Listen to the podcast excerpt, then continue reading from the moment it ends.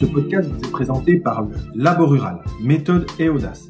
Présidé par Yves Cratinger et administré par Emmanuel Fèvre, ce laboratoire de recherche et développement rural se donne comme objectif d'impliquer des acteurs venus d'horizons différents pour échanger sur les enjeux de la ruralité, en multipliant les regards et en s'ouvrant au plus grand nombre.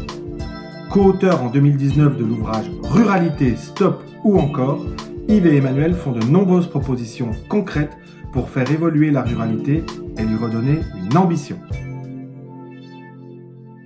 Les départements, ils viennent de loin. Ils ont été créés à la Révolution française. Le, le rapporteur de la loi était un Haussonois, bureau de Pusy. C'est pour ça que chez nous, on en parle quand même souvent. Depuis, Nicolas Sarkozy, en 2008, a fait voter euh, le principe du conseiller territorial, élu à la fois euh, pour son département et pour sa région, en espérant cette situation une meilleure coordination des assemblées départementales et régionales. C'était peut-être possible. Ceci dit, le découpage était très compliqué et euh, il a pris la précaution de ne pas euh, s'engager sur le terrain du redécoupage avant les échéances électorales qui arrivaient. Et à la suite de l'élection présidentielle de 2012, eh bien, euh, avec le changement de majorité, cette réforme n'a pas été appliquée. Elle a même été annulée. En 2014, on a eu un autre épisode dans l'histoire euh, récente des départements avec la vraie fausse disparition des départements annoncée alors par le Premier ministre Manuel Valls avec l'appui du président de la République François Hollande. Et cette suppression du département, qui demandait une modification de la Constitution, euh, s'est rapidement euh, avérée impossible, notamment aussi par le fait que, en milieu rural, l'exécutif national s'est très vite rendu compte l'exercice même des compétences exercées par le département était très délicat si on le supprimait dans des délais très courts. Et donc cette réforme a été écartée, avec toutefois le début d'une prise en compte importante des métropoles qui vont trouver euh, une issue euh, dans les années suivantes. Est apparu très vite, mais c'est pas, c'est quand même pas récent récent, mais très vite est apparue l'hypothèse que euh, il pourrait y avoir des fusions euh, métropole-département, des débats autour de cette question. Et puis, euh, l'action des Lyonnais, par exemple, qui ont devancé un peu les, autres textes. Et à l'occasion de la campagne présidentielle de 2017, euh, le président Macron, qui n'était pas président à l'époque, mais qui était, qu'il est devenu, avait quant à lui annoncé son intention de supprimer au moins un quart des départements en précisant que ce serait là où ils peuvent être rapprochés d'une métropole, par exemple Marseille, euh, Nice, Toulouse, Bordeaux, Nantes ou d'autres. C'est pas une nouveauté, je l'ai dit. elle était présente dans les rapports parlementaires depuis déjà une dizaine d'années. Que ce soit d'ailleurs des rapports euh, commandés par euh, les majorités de droite ou par les majorités de gauche. Et puis, cette réforme, elle s'appuyait toujours sur un discours autour du modèle lyonnais. Le modèle lyonnais, donc regardons ce qu'il en est la métropole de Lyon a absorbé sur le territoire de la métropole toutes les compétences du département du Rhône. Et ceci depuis le 1er janvier 2015.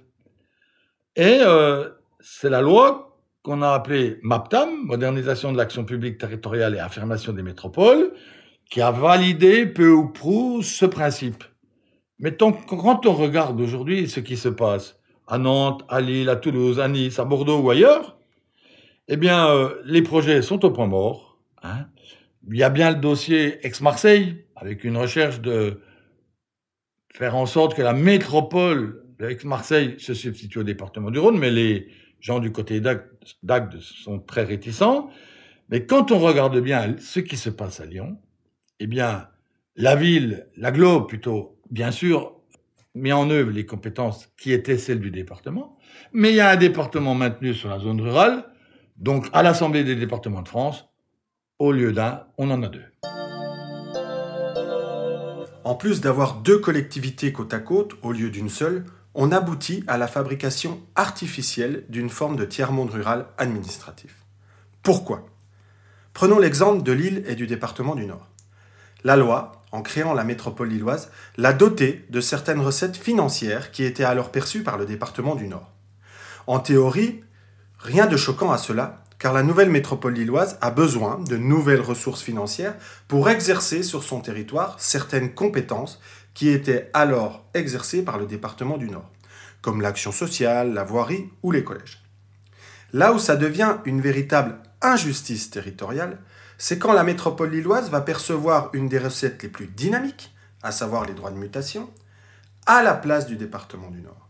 Ce montage aboutit à ce que 85% de cette recette partent à la métropole lilloise, alors qu'elle ne récupère que 50% de la population du département du Nord. Autrement dit, le département du Nord ne dispose plus que de 15% de cette recette financière, mais il doit continuer à s'occuper de 50% de sa population initiale. Et cette population est située en dehors de la métropole, c'est-à-dire en milieu rural. Il n'y a donc plus de mécanisme de redistribution qui joue entre les grands espaces urbains et les zones rurales. On a sous les yeux un braquage métropolitain organisé par l'État au détriment du monde rural. Par ailleurs, ce découpage dogmatique est une négation même de la pertinence de l'échelle départementale qui s'avère dans bien des cas très pertinent pour conduire les politiques publiques, comme la couverture en très haut débit, les dispositifs de réinsertion et d'emploi, ou encore la mise à disposition d'une ingénierie pour les communes et les communautés de communes.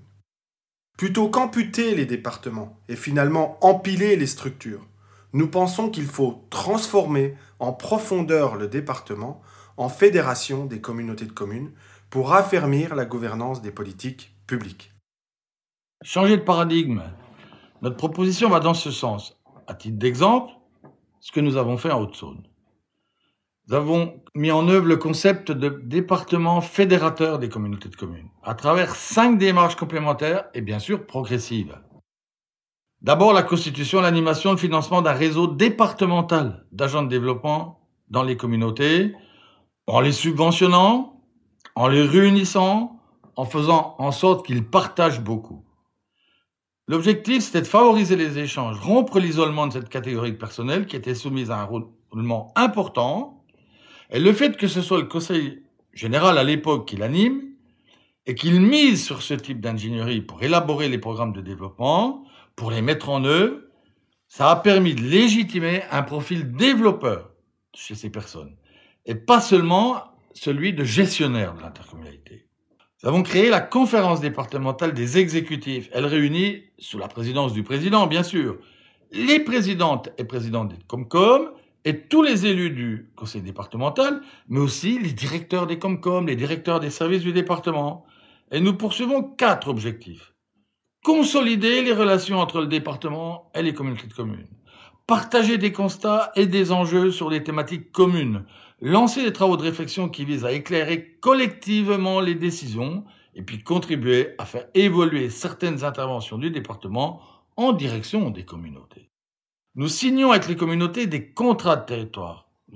Nous commençons la quatrième génération de contrats de territoire avec toutes les communautés. C'est entre le département et chaque Comcom, à partir d'un diagnostic partagé, avec un objectif, des objectifs stratégiques partagés, qui répondent à la fois à nos priorités, celles du département, mais aussi aux spécificités locales, avec un programme financier spécifique qui a été dégagé et amplifié au cours du temps pour doter ces actions de moyens importants. C'est aussi l'action d'intercommunaliser plusieurs politiques départementales. On a fait évoluer un certain nombre d'interventions financières au profit des Comcom plutôt qu'aux communes. Éligibilité seulement aux Comcom, ou prime à l'intercommunalité, tout en gardant un régime d'intervention auprès des communes sur les champs qui leur sont propres. On a mené ces actions. Et puis nous avons construit des structures communes au service du territoire.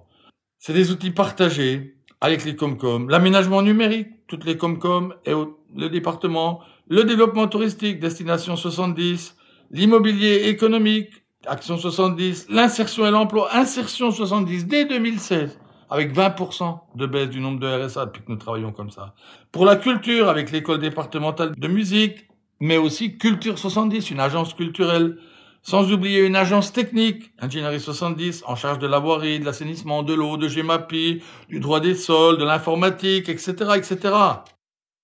Nous proposons qu'en milieu rural, le département évolue progressivement. Alors, on se donne une échelle, une dizaine d'années, vers une fédération des communautés de communes. Faire ensemble ce que nous devons faire à l'échelle du département et faire dans chaque territoire ce qui peut être fait spécifiquement dans le territoire. Cet euh, objectif politique, il doit conduire à clarifier les organisations, à faire converger les politiques publiques, à définir précisément le qui fait quoi, et puis aussi à mutualiser les moyens de plus en plus rares, et aussi à être avec ces moyens le plus efficace possible. Donc il faut continuer à s'inspirer de cette approche, réunir les élus, animer les réseaux techniques, bâtir des outils communs, partager des politiques communes. Et sur ce chemin, un jour sera posée la question de confondre les présidentes ou les présidents de communautés de communes élus au suffrage universel, d'abord, avec les conseillers et conseillères départementaux, suivant bien sûr des modalités qui restent à définir, mais le département, ça devient forcément et de plus en plus, en milieu rural, la fédération des communautés. Nous aurons probablement l'occasion d'en reparler.